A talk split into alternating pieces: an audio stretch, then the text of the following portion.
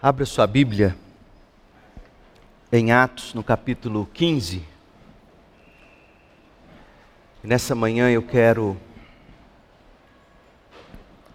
mostrar para você a graça no banco dos réus.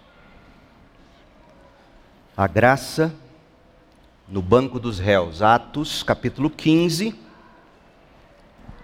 O trecho é longo, eu não vou ler todo no início, vai do 1 ao 35, mas eu quero que você acompanhe a leitura do, do miolo desse trecho bíblico.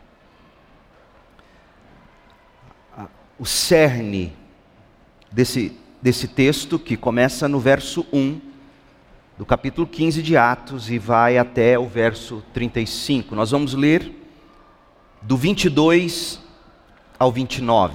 Acompanhe na sua Bíblia. Atos 15, de 22 a 29. Atos 15, 22. Então os apóstolos e presbíteros e toda a igreja em Jerusalém, um parêntese, percebam que presbíteros não é coisa só de presbiteriano, é um título bíblico sinônimo de pastores. Então, os apóstolos e presbíteros, barra pastores, barra bispos, e toda a igreja em Jerusalém escolheram representantes e os enviaram a Antioquia da Síria com Paulo e Barnabé para informar sobre essa decisão. Os homens escolhidos eram dois líderes entre os irmãos, Judas, também chamado Barsabás, e Silas. Esta foi a carta que levaram a Antioquia da Síria. Você se lembra qual é a igreja de Antioquia da Síria? É aquela igreja que em Atos 13 orou, jejuou, enviou Paulo e Barnabé para a primeira viagem missionária. Então, a carta aqui de Jerusalém está sendo enviada para aquela igreja de Antioquia, de Atos, capítulo 13, versículos de 1 a 3. E esta foi a carta que levaram. Nós, os apóstolos e presbíteros e seus irmãos em Jerusalém, ou seja, apóstolos, pastores e toda a igreja, em Jerusalém, escrevemos esta carta aos irmãos gentios, aos irmãos que não são judeus, em Antioquia, Síria e Cilícia. Saudações. Soubemos que alguns homens que daqui saíram sem nossa autorização têm perturbado e inquietado vocês com seu ensino. Portanto, depois de chegarmos a um consenso, depois de votarmos a questão, consenso, resolvemos enviar-lhes alguns representantes com nossos amados irmãos Barnabé e Paulo, que têm arriscado a vida pelo nome de nosso Senhor Jesus Cristo. Estamos enviando Judas e Silas para confirmarem pessoalmente o que aqui escrevemos pois pareceu bem ao Espírito Santo e a nós não impor a vocês nenhum peso maior que estes poucos requisitos, quais sejam: abstenham-se de comer alimentos oferecidos aos ídolos, abstenham-se de consumir o sangue ou a carne de animais estrangulados e abstenham-se de praticar a imoralidade sexual. Farão muito bem se evitarem essas coisas, que tudo lhes vá bem. Essa é a palavra do Senhor. Meu povo, o momento histórico do cristianismo, neste ponto da narrativa de Atos, pode ser comparado a uma viagem em rodovia. O condutor do veículo são os apóstolos.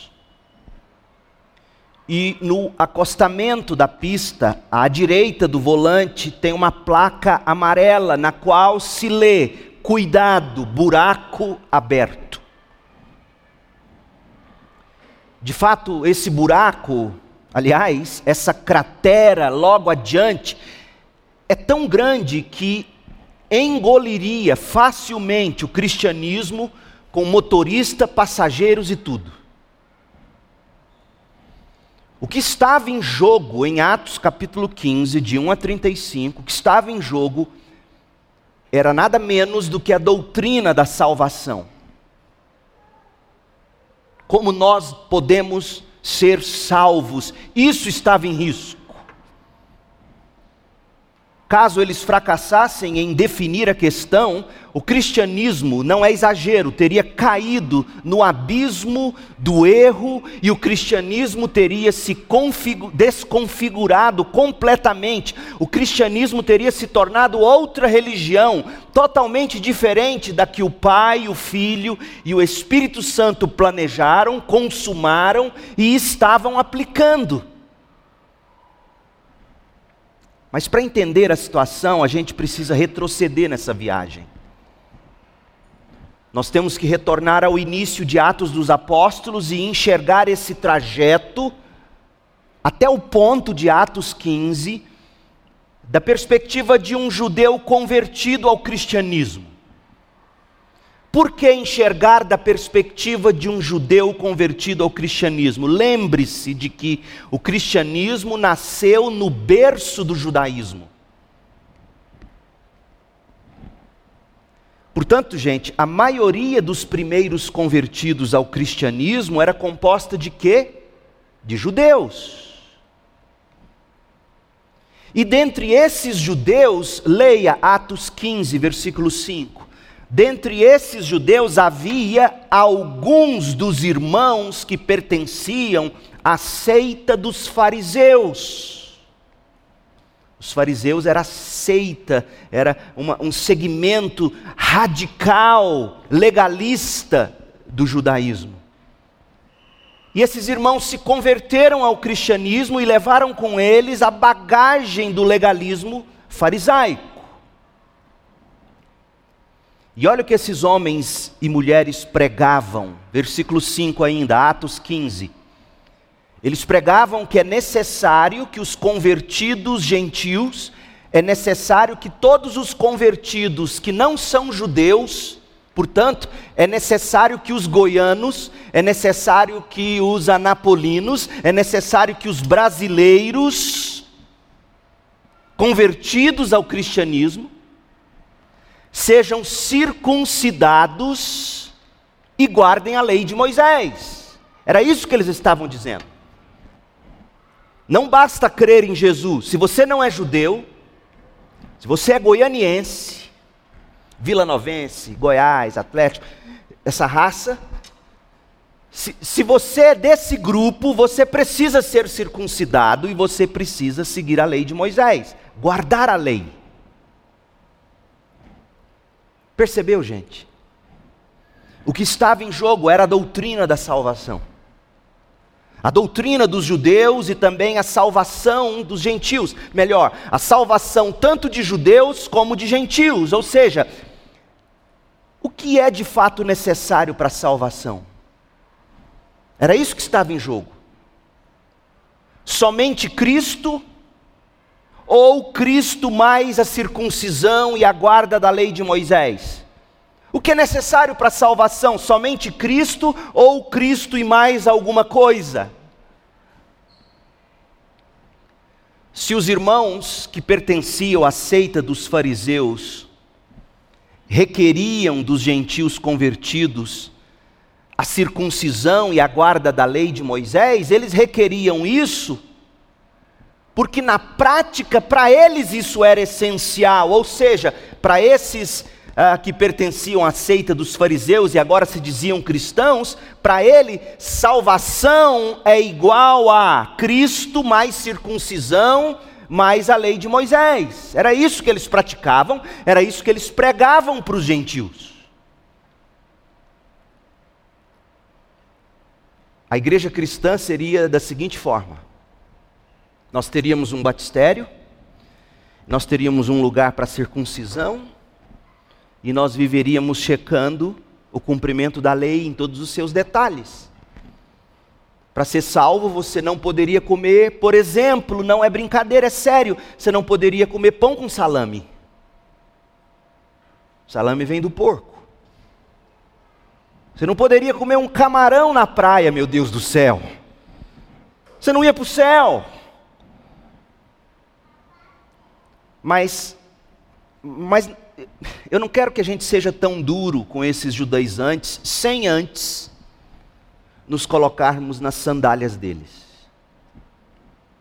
Para a gente entender a situação, a gente tem que voltar ao início do livro de Atos e enxergar os eventos ao longo do livro, até Atos capítulo 15, nós temos que enxergar o quadro todo da perspectiva de um judeu, um judeu comum convertido ao cristianismo.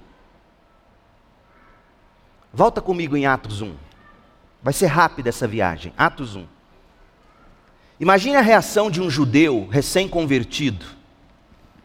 Ele está ouvindo as últimas palavras do Senhor Jesus antes da ascensão ao céu Atos 1, verso 8, o diálogo teria sido mais ou menos assim: Jesus disse: Vocês receberão poder quando o Espírito Santo descer sobre vocês e serão minhas testemunhas em toda parte, em Jerusalém. O judeu teria dito: Ótimo, bora para cima. Jesus continua: Em toda a Judéia. O judeu teria dito: Boa ideia, nós temos familiares lá na Judéia. E Jesus continua, em Samaria, e aí o judeu gaguejava: Sa Sa Samaria? Nós não nos damos bem com aqueles mestiços. Mas Jesus continuou, e, e vocês também serão testemunhas nos lugares mais distantes da terra. Espera um pouco, Jesus. Samaritano já é muito. Nós vamos ter que ir aos gentios, aos goianos aos brasileiros. Essa raça de bárbaros, não dá. Não dá para ir para aqueles índios. Desde a infância, os judeus foram ensinados a evitar os moralmente impuros gentios. Nós. Eles foram ensinados a evitar da comida à cultura, da moda à música, dos costumes ao convívio, tudo era proibido se viesse de um gentil. Portanto, todo judeu que se tornava cristão trazia consigo nas costas essa bagagem cultural, trazia no coração essa atitude separatista e condenatória para a nova fé. Cristo mais circuncisão, pelo menos. Cristo e guardar a lei de Moisés, Cristo e não comer pão com salame, Cristo e não comer tirar gosto de camarão. Cristo e não comer essas coisas. Cristo e toda a lei de Moisés. E aí começa o choque cultural. Atos capítulo 6. Dentro da igreja, a igreja agora composta de crentes judeus e de crentes não judeus, ou de crentes que eram descendentes de gregos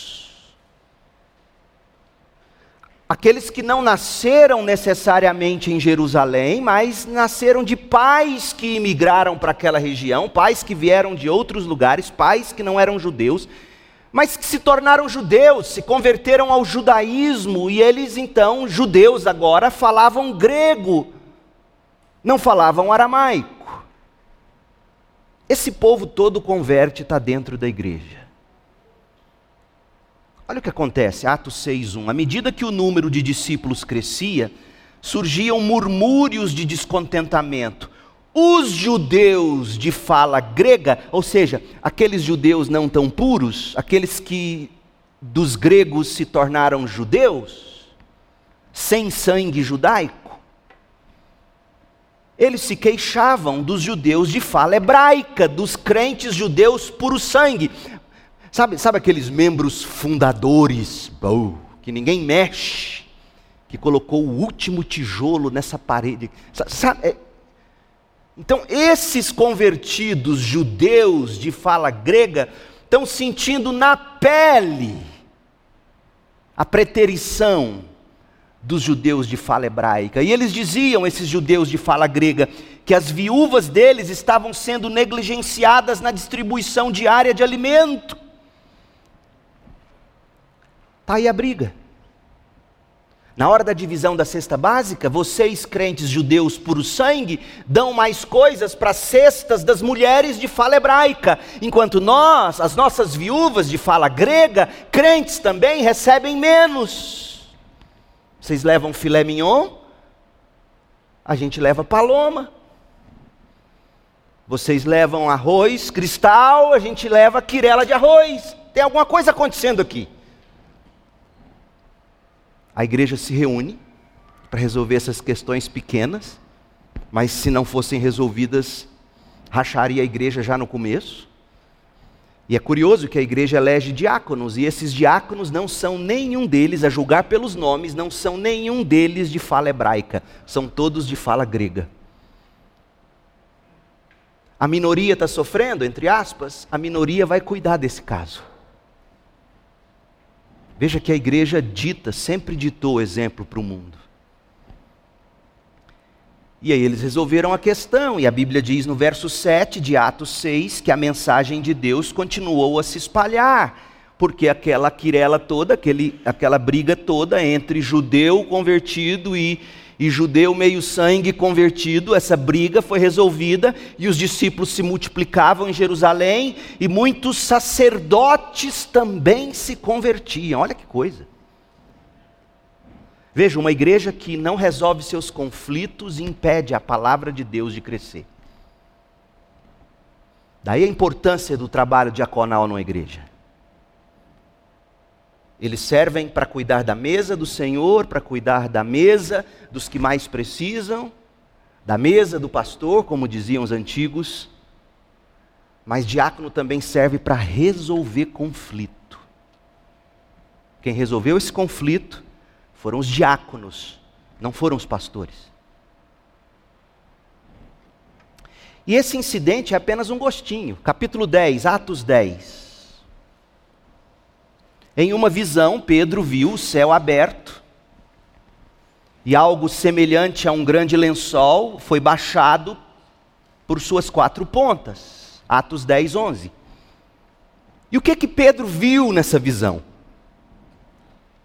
Nessa visão que o próprio Deus deu para Pedro, Pedro viu no lençol que havia toda espécie de animais, répteis e aves. Atos 10, 12 coisas que o judeu jamais comeria. Então Pedro ouviu do Senhor, Atos 10, 13: Levante-se, Pedro, mate esses bichos e coma. Pedro não estava preparado para ouvir isso. Peraí, como é que eu vou comer o que é impuro?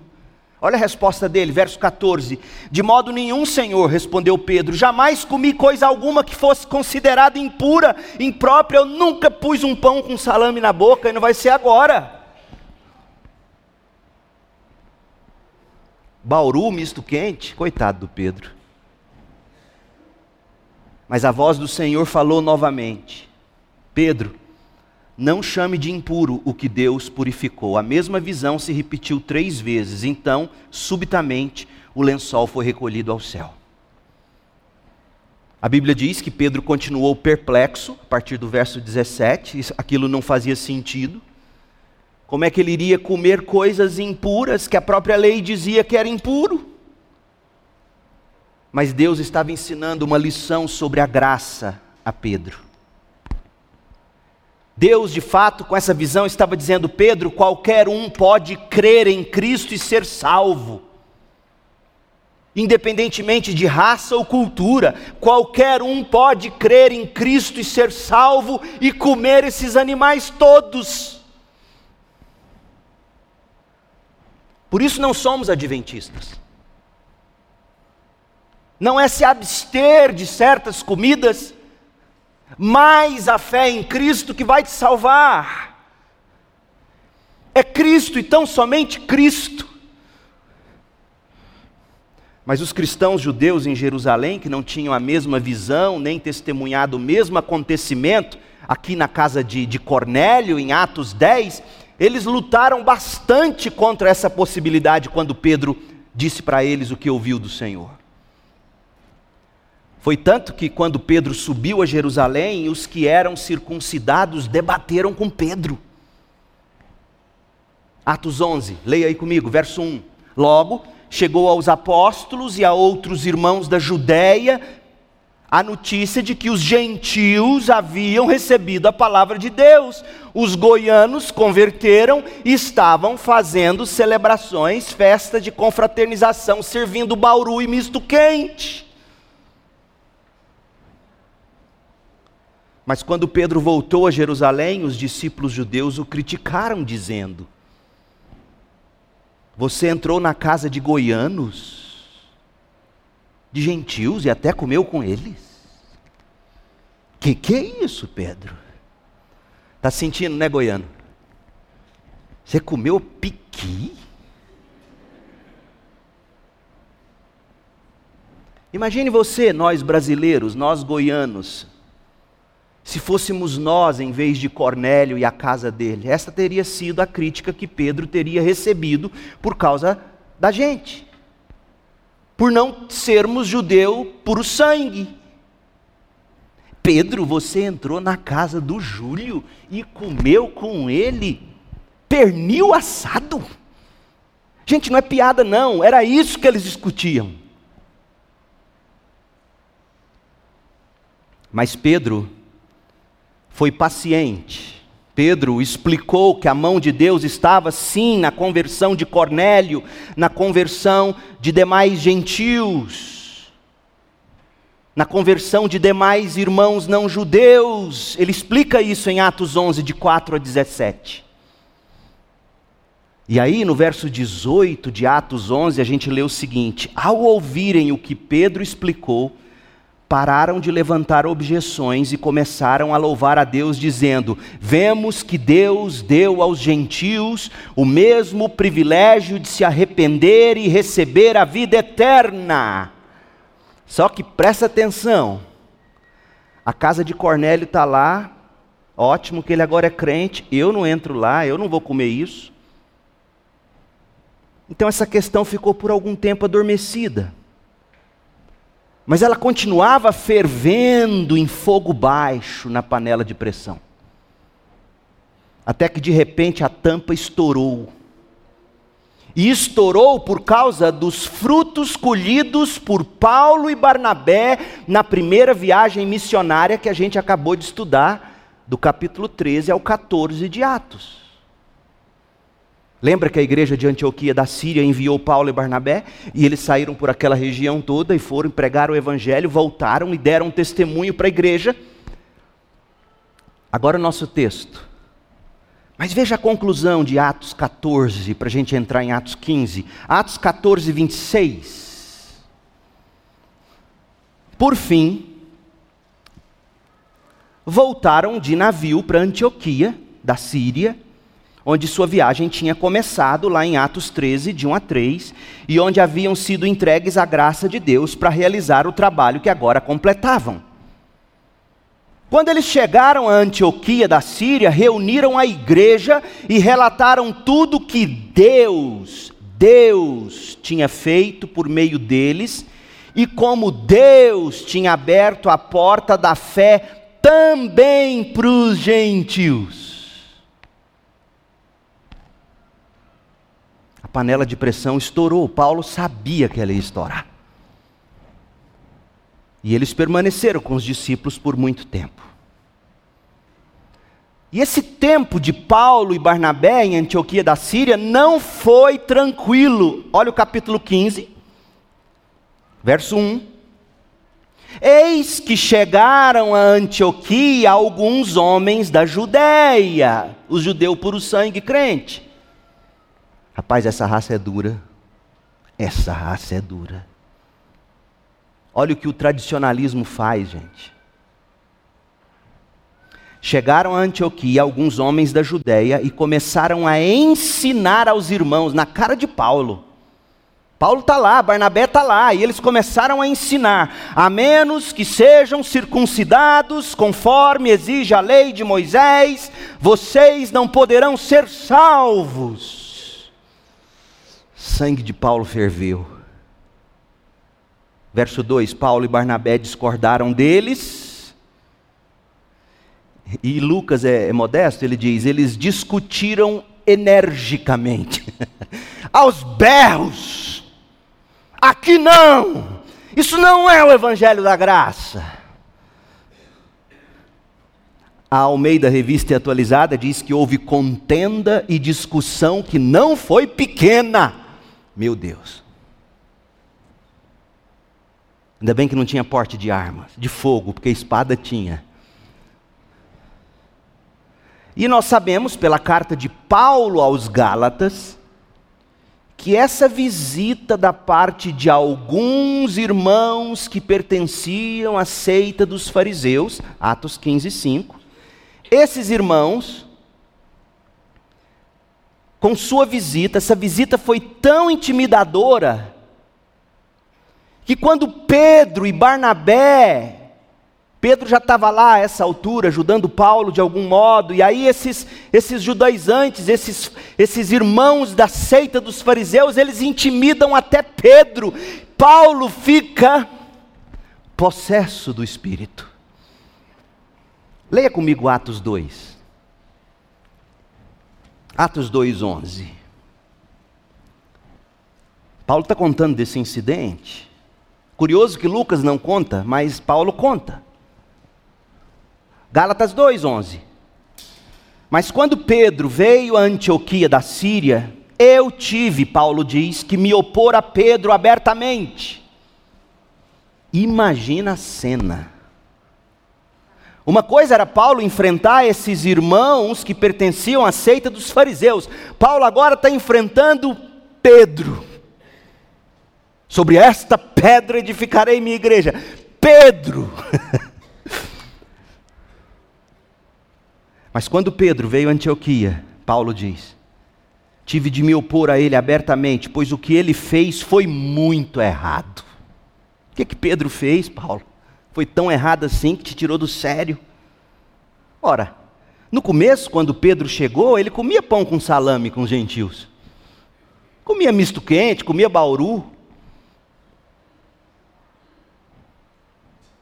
Mais tarde, porém, quando vieram alguns amigos de Tiago, o Tiago, o pastor lá da igreja de Jerusalém, o Tiago, o meio-irmão de Jesus, Tiago mandou alguns, que eram esses. Quando chegou esse povo, Pedro começou a se afastar com medo daqueles que insistiam na necessidade de circuncisão. E ora, como resultado, outros judeus crentes imitaram a hipocrisia de Pedro só a Bíblia mesmo para ser honesta. Houve um dia em que Pedro foi hipócrita. Para vergonha dele. Mas ele se redimiu, como veremos em instantes. Outros judeus imitaram a hipocrisia de Pedro, e sabe de uma coisa? Até Barnabé se deixou levar pela hipocrisia de Pedro. Ai, ai, ai. Por que que Paulo agiu assim? Porque Paulo sabia que a graça de Deus para a salvação estava ali no banco dos réus. Pedro, com a atitude dele de não comer com crentes gentios que comiam coisas que judeus não gostavam, Pedro estava dizendo: sim, a salvação depende da fé em Cristo e de não comer determinadas coisas. Sim, a salvação depende da fé em Cristo e de se ser circuncidado. Paulo viu a graça no banco dos réus e ele não podia ficar calado e ele disse: Não dá. Veja, gente, teria sido uma grande tentação para Paulo manter a unidade dos batistas, manter a unidade da igreja. Afinal, eles creem em Jesus. Paulo está ensinando que o que nos une é doutrina.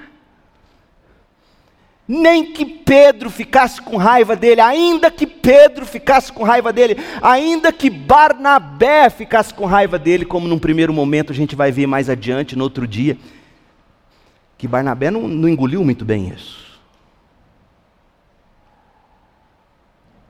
Por que que Paulo fez isso? Olha Atos 2,14. Atos não, perdão, Gálatas, Gálatas 2,14. Continua o texto. Paulo diz assim: quando eu vi que não estavam seguindo a verdade do Evangelho, das boas novas, quando eu vi que Pedro, Barnabé e demais judeus não estavam seguindo a verdade das boas novas, eu disse a Pedro diante de todos. Ele não chamou Pedro no gabinete. Diante de todos. Porque essa era uma questão pública. Não era um pecado privado, não era uma hipocrisia privada, era uma hipocrisia pública. Pecados públicos, hipocrisias públicas são tratados em público. Está claro, igreja? Se você que é judeu, Pedro está ouvindo Paulo. Se você que é judeu de nascimento vive como gentil e não como judeu, e tudo bem com isso. Por que, que agora obriga esses gentios a viverem como judeus? Por que, que agora você parou de comer com eles? Você e eu somos judeus de nascimento e não pecadores, como os judeus consideram os gentios. E, no entanto, sabemos que uma pessoa é declarada justa diante de Deus pela fé em Jesus Cristo e não pela fé mais a obediência à lei. Nós cremos em Cristo Jesus para que fôssemos declarados justos pela fé em Cristo, e não porque obedecemos à lei, e não porque fomos circuncidados, pois ninguém é declarado justo diante de Deus pela obediência à lei. Gente, esse era o buraco que estava aberto à frente dos primeiros cristãos. Que buraco era esse? Abrir mão da pura e bela graça de Deus, somente a graça de Deus, na salvação somente pela fé em Cristo Jesus, único e suficiente Salvador. Era isso que estava em jogo. Portanto, o que nos salva não é Cristo, mas abstermos-nos de algumas coisas, mesmo que seja durante alguma semana chamada santa. Não é isso que nos salva. Só Cristo nos salva. Portanto, com o objetivo de garantir a unidade na verdade, unidade na verdade, para manter a, a perseverança na doutrina dos apóstolos, como está em Atos 2, que eles perseveravam na doutrina dos apóstolos, eles eram unidos na doutrina dos apóstolos. Então, para preservar tudo isso, Paulo se viu tendo que lutar, mesmo que contra Pedro. E o que Paulo, Barnabé e a igreja da Antioquia, da Síria, fizeram a seguir foi absolutamente crucial para a sobrevivência do cristianismo tivessem eles tomado a decisão, eles não tomado a decisão de agir, a história do cristianismo inteiro seria outra, a história do mundo ocidental seria outra. O cristianismo teria caído no buraco do farisaísmo legalista. Aí você veja o seguinte: a placa de cuidado, buraco à frente, foi trocada pela placa Atenção, obras adiante. Porque Paulo poderia ter batido o pé, como ele mesmo diz que era, 1 Coríntios 15, 10, ele diz que ele era um apóstolo com mais dedicação que qualquer outro apóstolo. Paulo tinha um gênio forte. Mas ele sabia que o gênio forte tinha que parar na bronca a Pedro. A partir daquele ponto, se ele continuasse sozinho e dissesse: Quer saber de uma coisa? Eu vou seguir com o cristianismo sem aqueles crentes de Jerusalém. Pronto, o racha. Teria sido muito mais fácil para Paulo. Mas ele sabia que não estava certo. O que, que Paulo fez? ombreado por Barnabé. Paulo não impôs a opinião, Paulo não ignorou o problema. Ele não impôs o que ele sabia estar certo. Ele não disse: Quer saber, Pedro? Volta com esse povo para Jerusalém. Fala para Tiago o seguinte: Vocês tocam daí com judeus, eu toco daqui com gentios, e pronto. Paulo disse: Não é assim que funciona. Cristão não toca de costas um para o outro, até porque se aqueles lá de Jerusalém tocarem do jeito que eles estão falando aqui, aquilo não é mais cristianismo. O que que Paulo fez? Ele e Barnabé consultaram a igreja de Antioquia, a igreja deles. Olha que coisa linda. Paulo foi ouvir a assembleia da igreja. É por isso que eu sou batista. E se alguém te disser que eu sou presbiteriano, procede do maligno. Eu sou batista congregacional por causa de textos como esse. Paulo, como apóstolo, como o presbítero dos presbíteros, poderia ter dito à igreja: Olha, eu vou lá, vocês ficam aqui, eu vou resolver, e a decisão que tomarmos lá eu trago e vocês seguem. Não, não é assim que funciona entre crentes. Olha o verso 2 de Atos 15. Por fim, volta para Atos 15. A parte B do verso 2.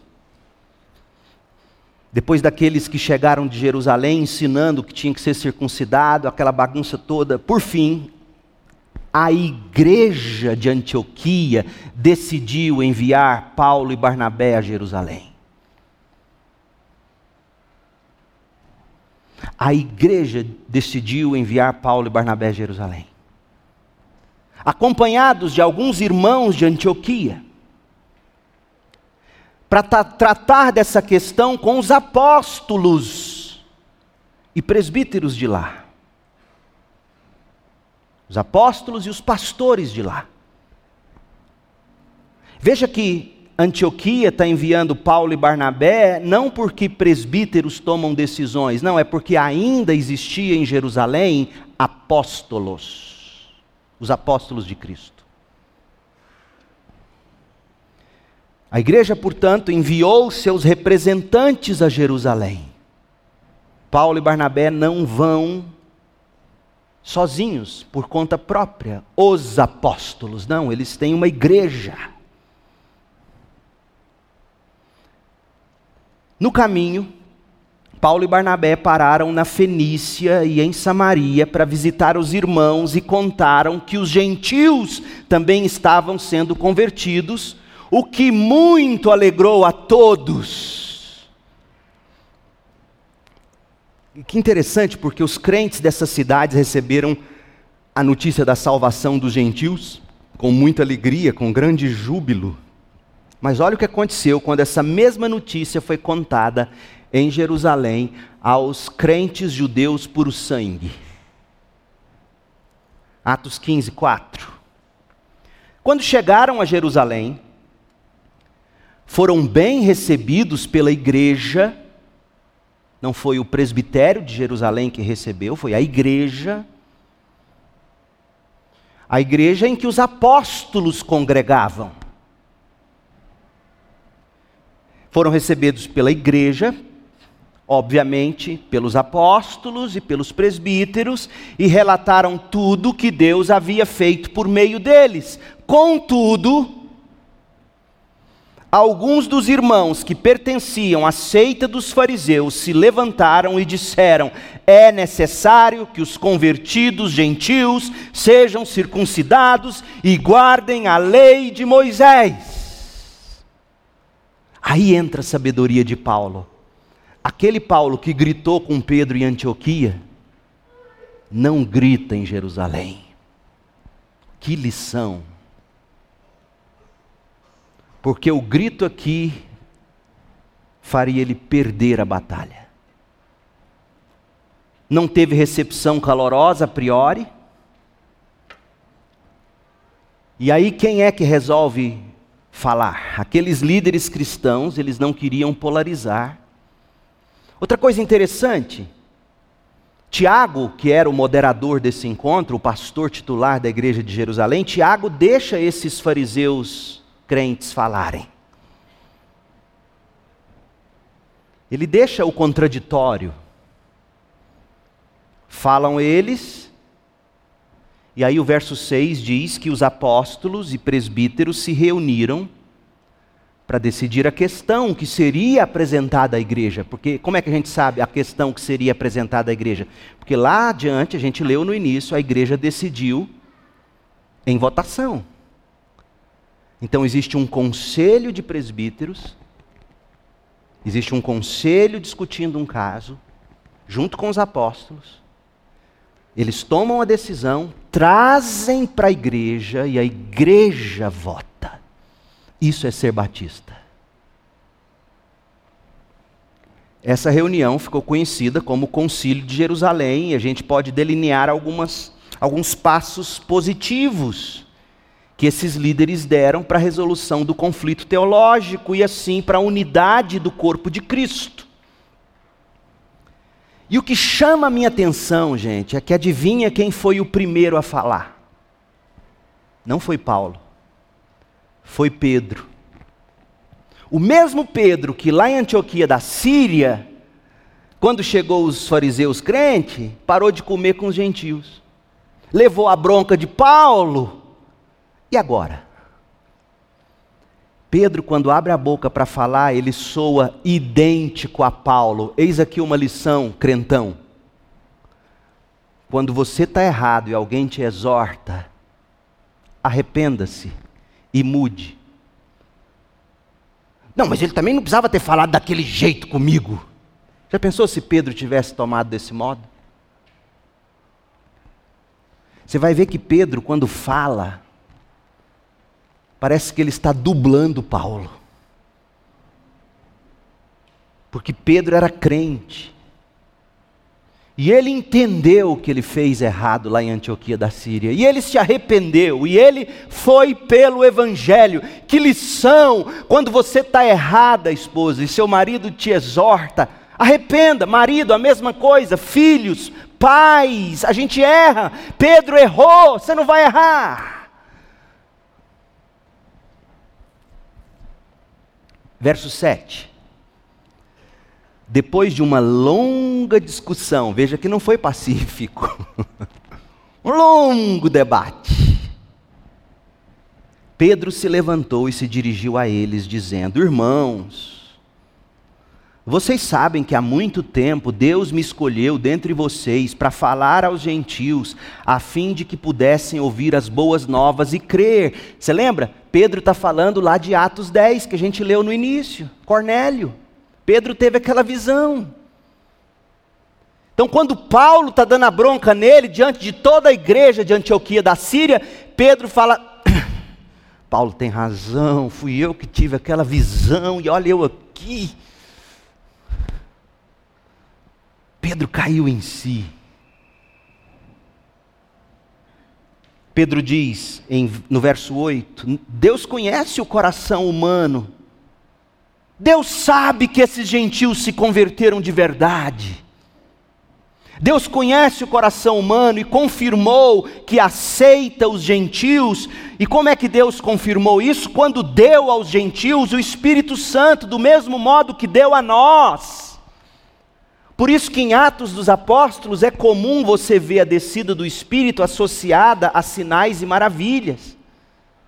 É uma fase singular na história da igreja. O mesmo espírito de poder que caiu sobre judeus, caía em Atos sobre gentios, comprovando que Deus estava também recebendo gentios. Verso 9, Pedro diz: não, Deus não fez distinção alguma entre nós, judeus, e eles, gentios, pois Deus purificou o coração dos gentios por meio da fé. Ponto. Então, por que agora vocês provocam a Deus? Sobrecarregando os discípulos gentios com um jugo que nem nós, judeus, nem nossos antepassados conseguimos suportar. cremos que todos nós e eles somos salvos da mesma forma pela graça do Senhor Jesus Cristo e pela fé somente em Cristo. Quanta diferença do Pedro lá de Antioquia. Homem crente é assim, mulher crente é assim, erra, recebe a exortação e muda. Sabe qual é a grande prova de que você é crente? Não é que você não erra. Se dissermos que não temos pecado, fazemos Deus mentiroso. A grande prova de um crente é que quando ele erra, e é convencido do contrário, ou é exortado, ele cai em si, se arrepende e muda.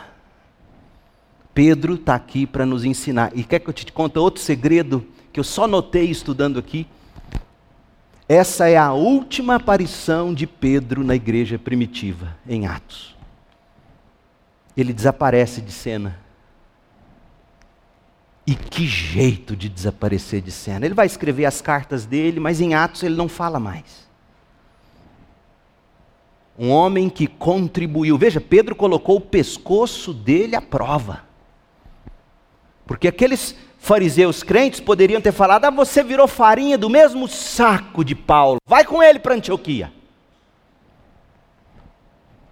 Atitude nobre foi a de Pedro. Pedro estava em consonância, Pedro estava alinhado com o Paulo dos gentios. Ouça o que Paulo escreveu em Gálatas 3. Gálatas 3, 26. Pois todos vocês são filhos de Deus por meio da fé em Cristo Jesus, falando aos gentios da Galácia.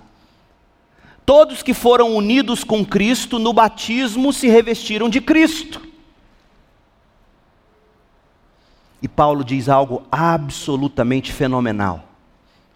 Veja, Paulo não está nesse versículo 28 que a gente vai ler dizendo que é ok, por exemplo, mulher ser pastora. Usam esse texto, mas não é isso que Paulo está dizendo. Paulo está dizendo que, independentemente do sexo, da cor da pele, da raça, pela fé em Cristo somente, por causa da graça somente, todos nós somos crentes. Olha o que ele diz, verso 28. Não há mais judeu nem gentil. Não há mais essa distinção entre dois povos. Escravo e livre, um só diante de Deus, o mesmo privilégio, judeu e gentil, o mesmo privilégio de salvação, homem e mulher, todos vocês são um em Cristo Jesus, e agora que pertencem a Cristo, são verdadeiros filhos de Abraão. Quem é judeu de verdade? O crente. Eu sou judeu de verdade, pela fé, pela circuncisão do coração. Eu e você em Cristo somos verdadeiros filhos de Abraão. Está vendo por que mataram Paulo? Chega dizendo isso lá hoje. Chega dizendo isso lá hoje. Chega lá na frente do muro das lamentações e diz: Eu sou verdadeiro judeu por meio de Jesus Cristo.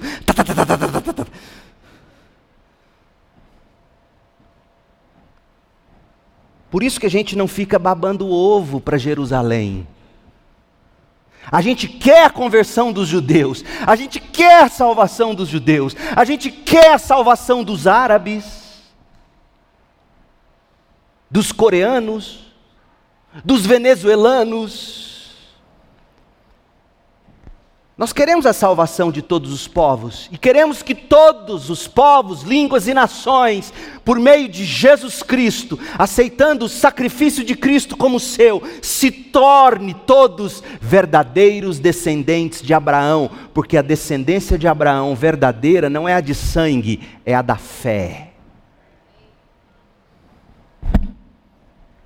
De volta ao concílio, quando Pedro terminou de apresentar sua defesa, Paulo e Barnabé começam a falar. E Paulo foi muito sábio. Paulo não citou o vexame de Pedro. Paulo não se ufanou dizendo: Está vendo o que Pedro acabou de fazer? Fui eu que ensinei isso para ele lá. Paulo não apresentou ponto teológico. Paulo não lavou roupa suja. Paulo não confrontou fariseu. O que Paulo fez? Ele e Barnabé se limitaram, no verso 12 de Atos 15, se limitaram a dizer que Deus de fato tinha feito milagres entre gentios, confirmando assim que Deus também derramara o Espírito sobre gentios. Olha o verso 12. Todos ouviram em silêncio enquanto Barnabé e Paulo lhes relatavam os sinais e maravilhas que Deus havia realizado por meio deles entre os gentios. A palavra corajosa e bíblica de Pedro, somada aos testemunhos verdadeiros e humildes de Paulo e Barnabé, foram seguidos da palavra de moderação do presidente daquela assembleia. Ninguém menos do que Tiago, o meio-irmão de Jesus. Esse Tiago também tinha mandado gente fiscalizar lá em Antioquia da Síria. Mas quando esse Tiago, também cheio do Espírito, porque de novo, o crente não é o que não erra, o crente é o que ao errar, ouve a verdade e diz: Você tem razão, eu nunca tinha ouvido isso, eu nunca tinha pensado desse modo. Você tem razão, a Bíblia é clara, é verdade. Olha a reação desse Tiago.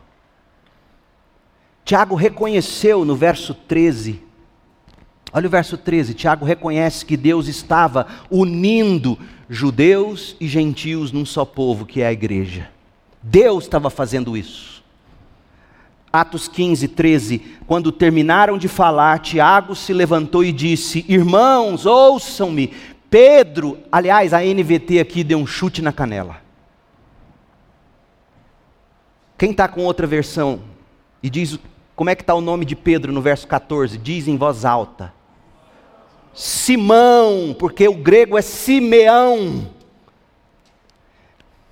Então risca a NVT e coloca Simeão.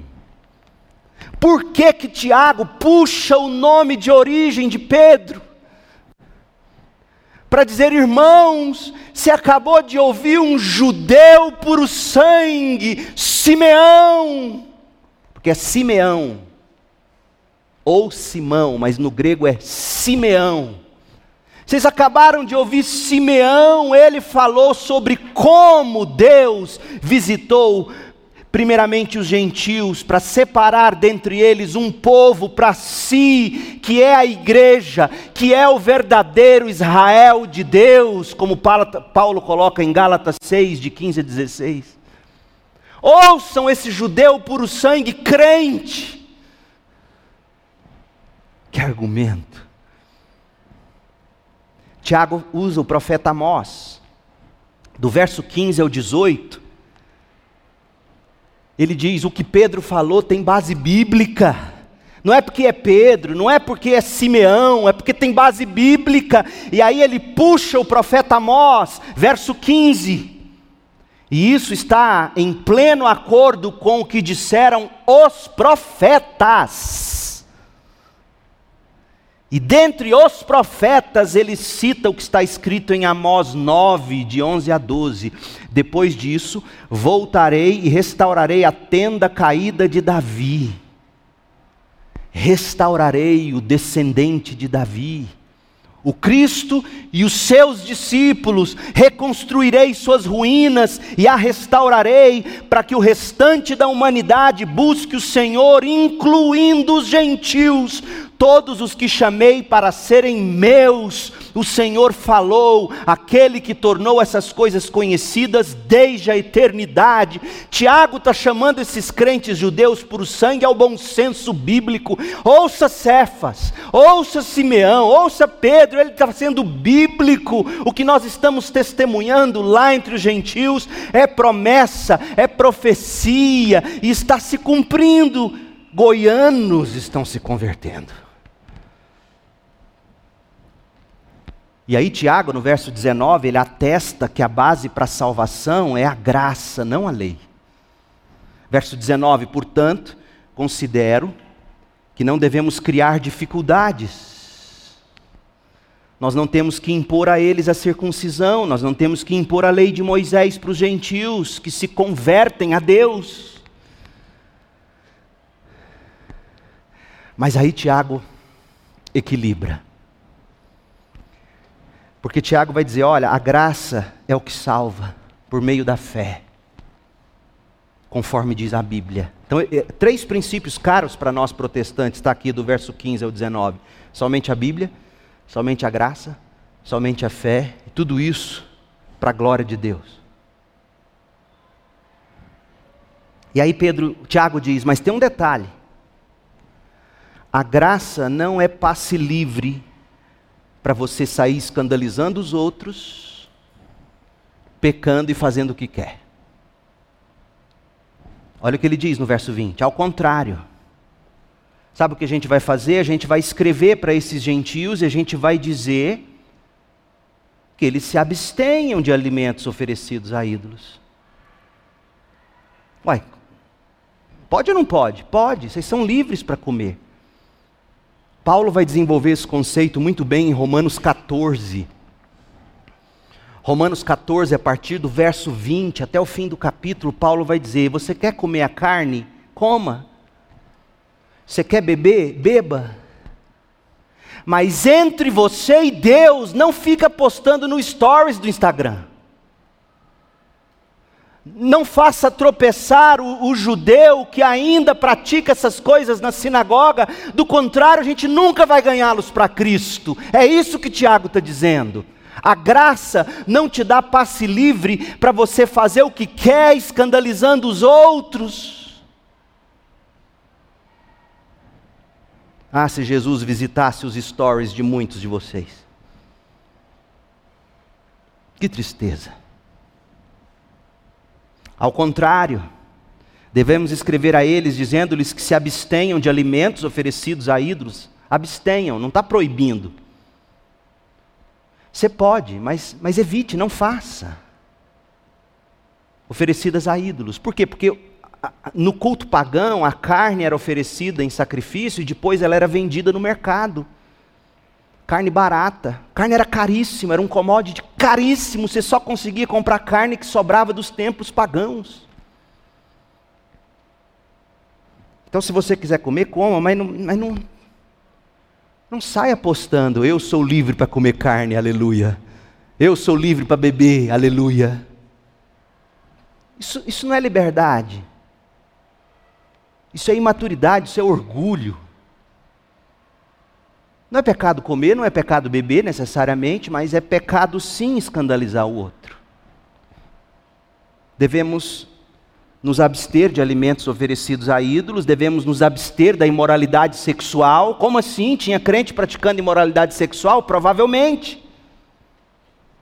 E achando normal. Ou talvez até assistindo os cultos pagãos, onde essas práticas sexuais imorais eram praticadas.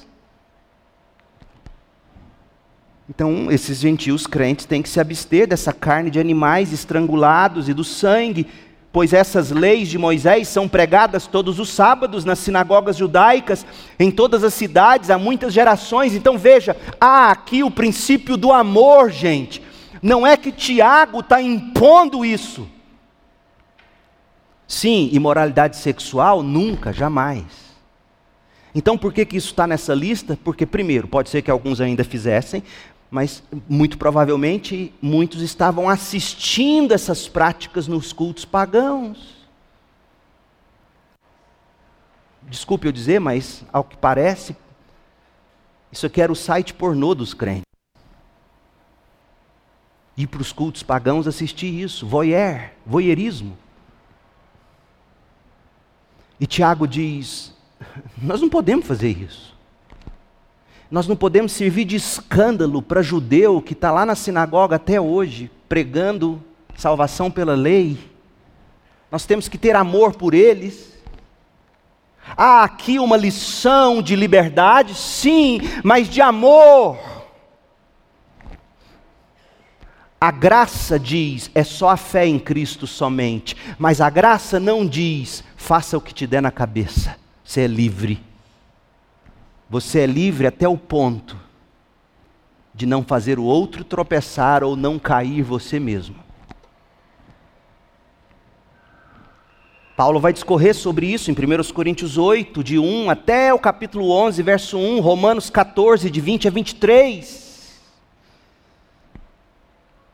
Tiago está dizendo o que Paulo escreveu em Gálatas 5,13. Abra em Gálatas 5,13, leia crente. Olha o que Paulo escreveu.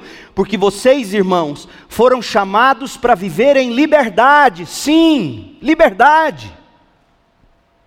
Não usem, porém, a liberdade para satisfazer sua natureza humana, ao contrário, usem a liberdade para servir uns aos outros em amor. Crente, algumas coisas é entre você e Deus. Ah, isso é hipocrisia. Não, é amor.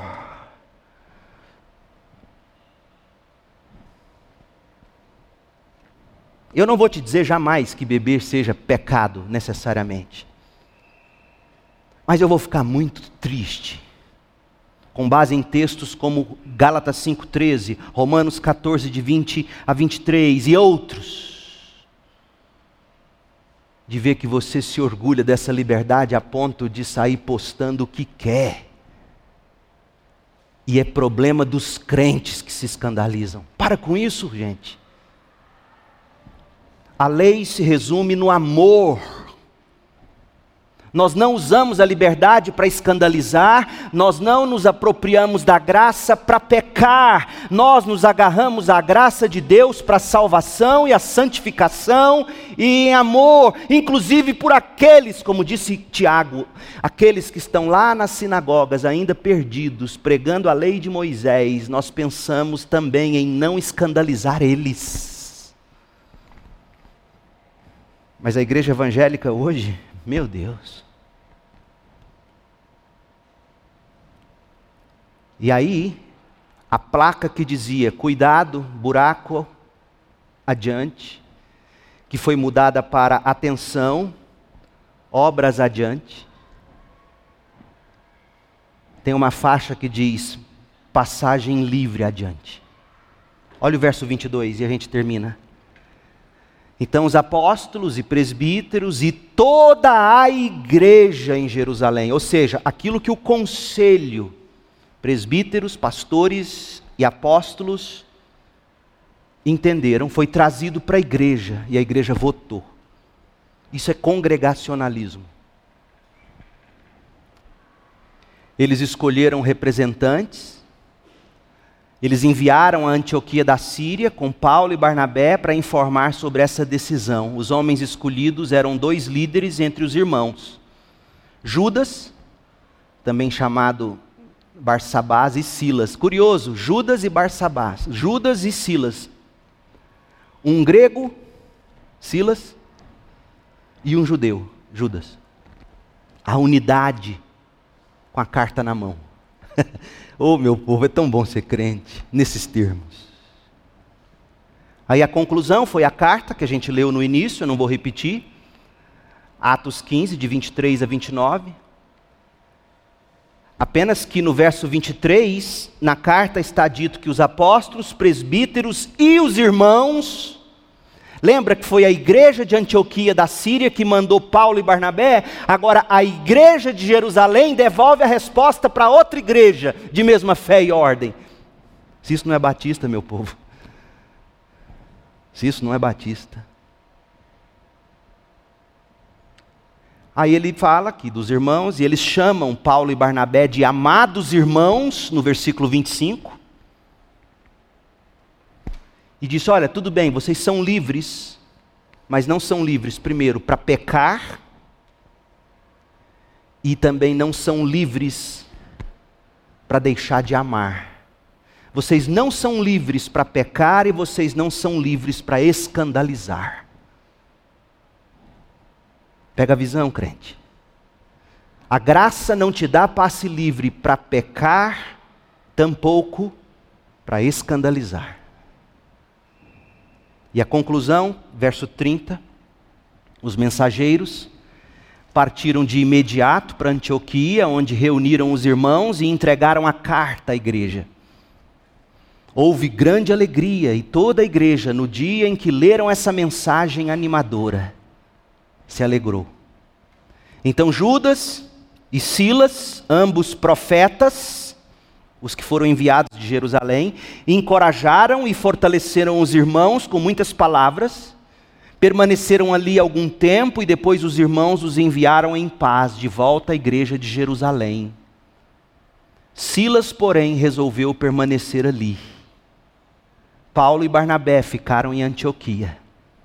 Eles e muitos outros ensinavam e pregavam a palavra do Senhor naquela cidade. Primeira lição: picuinhas internas não vão parar a igreja. É necessário sabedoria e graça para resolver diferenças. Segunda lição: a nossa unidade não é mantida em preferências, em gostos pessoais. Não basta se dizer crente, não basta se dizer cristão, não basta se dizer batista. A nossa unidade é na doutrina dos apóstolos. Foi por isso que Paulo levantou e falou alto. Terceiro, ter a verdade não significa que você pode ser um mal educado. Quando Paulo chegou em Jerusalém, ele não foi grosso, foi sábio, foi um gentleman. Em quarto lugar, a graça não é passe livre para você pecar. A graça não é passe livre para você escandalizar. Reveja seu Instagram, suas posturas e seja crente. Eu não estou dizendo, eu não estou ensinando você a ser hipócrita. Hipócrita é outra coisa. E por último, conflitos se resolvem pelos princípios tão caros para nós protestantes. Somente a Bíblia, somente a graça, somente a fé, somente Cristo e somente a Deus glória. Pedro sumiu de cena, Paulo continuou pregando e o evangelho não parou para a glória de Deus. Um dia eu vou embora, gente mas o Evangelho vai prosseguir, comigo ou sem mim. Pai, em nome de Jesus, que o Senhor nos abençoe com, com sabedoria, a sabedoria que encontramos em Atos 15, de 1 a 35. Com graça, com verdade, que o Senhor nos abençoe com olhos e coração que enxergam a beleza do Evangelho. A verdade, a coragem, a sabedoria de Paulo, a humildade de Pedro. Quanta coisa para se aprender nessa passagem. Ó oh Deus, faça, pegue esses cinco pães e dois peixinhos e e multiplique isso para nós, no nosso coração, na nossa prática cristã. Que a graça de Jesus Cristo, a maravilhosa graça, o amor abundante de Deus Pai e a consolação indescritível do Espírito estejam sobre o povo de Deus aqui, espalhados pela terra para todos sempre. Amém.